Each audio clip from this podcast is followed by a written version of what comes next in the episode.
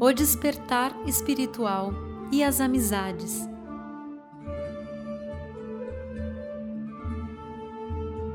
Nessa intensa busca pelo encontro da nossa verdadeira essência, uma das dificuldades que encontramos ao longo deste caminho de despertar são as amizades que não estão mais acompanhando a nossa frequência. Pensei racionalmente com o meu ego.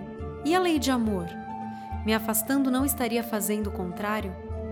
E a resposta: Filho, a caridade é linda.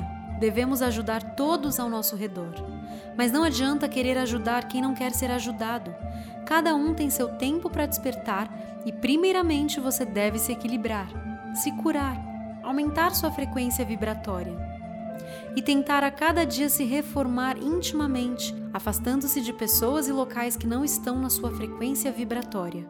Você sairá de um círculo vicioso de energias que por muito tempo compartilhou cria-se uma dependência energética, um vampirismo dependendo do tipo de pensamento e de atitudes, dependendo de suas companhias.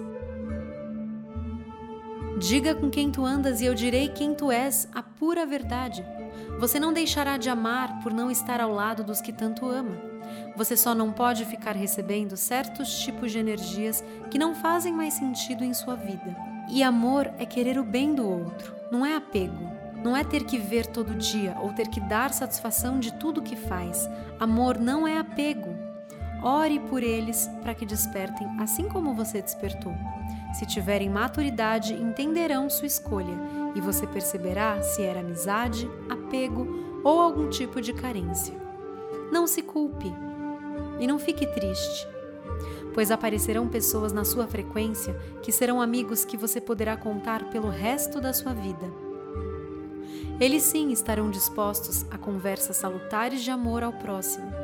Estarão dispostos a se reformar intimamente e serão sinceros, assim como você nessa busca do religar e consigo mesmo. Tenha certeza que os amigos que não estiverem em sua frequência irão falar que falta humildade, vão falar que você está obcecado por suas crenças, que está se tornando chato em seus assuntos. Isso é normal. Eles te criticarão e poderão até ficar magoados. Siga o seu caminho. Cada um tem uma missão espiritual e a sua está ligada a um contato extremo com o mundo espiritual. Mensagem via mentor espiritual do Paulo Coutinho.